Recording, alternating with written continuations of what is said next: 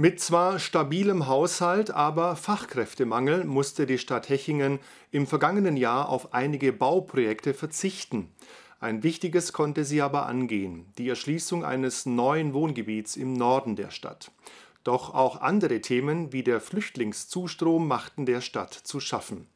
Dafür gab es kulturell einiges zu erleben. Im heutigen Jahresinterview schaut Bürgermeister Philipp Hahn auf das vergangene Jahr und gibt einen Ausblick auf 2024. Am nördlichen Stadtrand, direkt an der Gemarkungsgrenze zu Bodelshausen, entsteht das nahezu CO2-neutrale Wohngebiet Killberg 4. Die Versorgung des Gebiets erfolgt durch fast komplett erneuerbare Solarenergie und Erdwärme in einem deutschlandweit einzigartigen Energiekonzept. Im Jahr 2023 haben wir unser Neubaugebiet Kielberg 4 mit äh, Platz für rund 2000 Einwohnerinnen und Einwohnern erschlossen. Da finden gerade noch die restlichen Erschließungsarbeiten statt. Und bestimmendes Thema war die Zinssituation für die Häuslebauer, das dazu geführt hat, dass wir bei der Vermarktung der Grundstücke etwas hinterherhinken.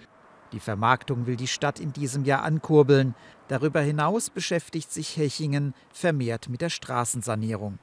Die Zollernstraße, die zentrale Achse von Hechingen an der Villa Eugenia vorbei Richtung Biesingen, der Nachbargemeinde, die werden wir beginnen im Jahr 2024 zu sanieren. Das sind wir im Landesgemeindeverkehrsfinanzierungsgesetz des Landes Baden-Württembergs aufgenommen und erwarten ähm, sicherlich über eine Million Euro an Fördergeldern, um diese äh, Straße für Autoverkehr, aber auch für Fahrradfahrer und für Fußgänger endlich auf den zeitgemäßen Stand zu bringen. Eine weitere Baumaßnahme lässt sich am Marktplatz beobachten. Dort wird direkt neben dem Rathaus die ehemalige Hofapotheke kernsaniert und umgebaut. Hier entsteht, ähm, entstehen Räumlichkeiten für das Rathaus, eine Erweiterung des Rathauses sozusagen und im Erdgeschoss kommt unser Bürgerbüro hinein und im rückwärtigen Bereich wird die Lebenshilfe in noch Wohnungen errichten. Und wir sind sehr froh, dass wir in diese Sanierungsmaßnahme einsteigen konnten, weil die Attraktivierung des Marktplatzes allen Fraktionen des Gemeinderates ein wichtiges Anliegen ist. In anderen Themen wie der Unterbringung von Geflüchteten wurde mehr diskutiert. Der AfD-Stadtrat Johannes Simon unterstützte die regelmäßigen Montagsdemos gegen die Flüchtlingspolitik. Stadt und Kreis kümmern sich währenddessen um neue Unterkünfte. Wie zum Jahreswechsel bekannt gegeben, wird unter anderem im ehemaligen Hotel Kleiber am Obertorplatz eine davon eingerichtet. Wir bauen in der Hechingen in der Ermelesstraße eine Flüchtlingsunterkunft für 3,9 Millionen Euro und wir werden im Frühjahr Container am ehemaligen Kreiskrankenhaus aufstellen. Das, ähm, die Integration von Geflüchteten und die Unterbringung von Geflüchteten ist sicherlich ein wesentliches Thema im Jahr 2023 in Hechingen gewesen und wird uns sicher auch in den Folgejahren beschäftigen. Die Maßnahmen zu diesem Thema wirken sich auch auf den Haushalt aus. Im vergangenen Jahr hat sich die Finanzlage stabil gehalten, trotzdem gab es Hinderungen bei geplanten Projekten. Klar ist, wir konnten die eine oder andere Baumaßnahme, die der Gemeinderat beschlossen hat, leider nicht umsetzen, weil uns schlicht das Personal dazu hat, gefehlt hat.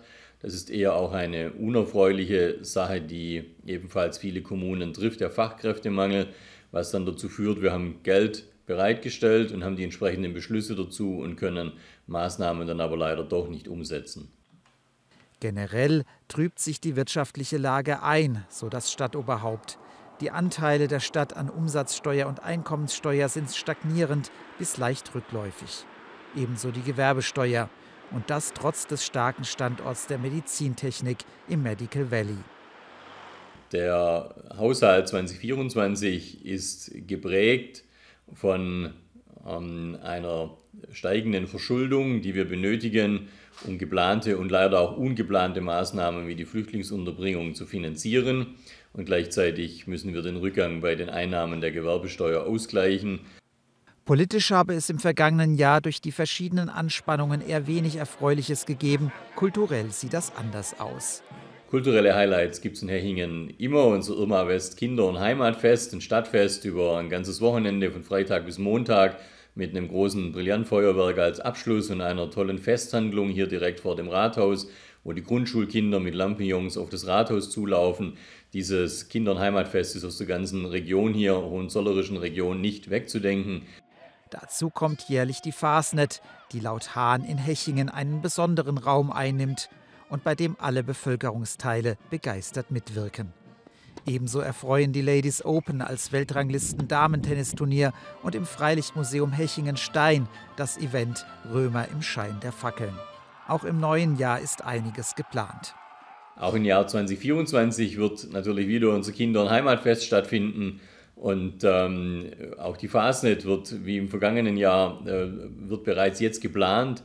Wir haben das ganze Jahr über in unserer Stadthalle Museum viele kulturelle Veranstaltungen, die unser Kulturamt organisiert, vom klassischen Theater über Theater für Kinder und Jugendliche ist für alle Altersgruppen in Hechingen was geboten. Auch im Hohenzollerischen Landesmuseum sind wieder Sonderausstellungen geplant. Daran schließen sich noch einige Jubiläen an. Die Boso Ladies Open finden zum 25. Mal statt und auch einige Vereine feiern Jubiläum. 2024 bietet für Hechingen also neben einigen politischen Herausforderungen auch eine Menge Schönes.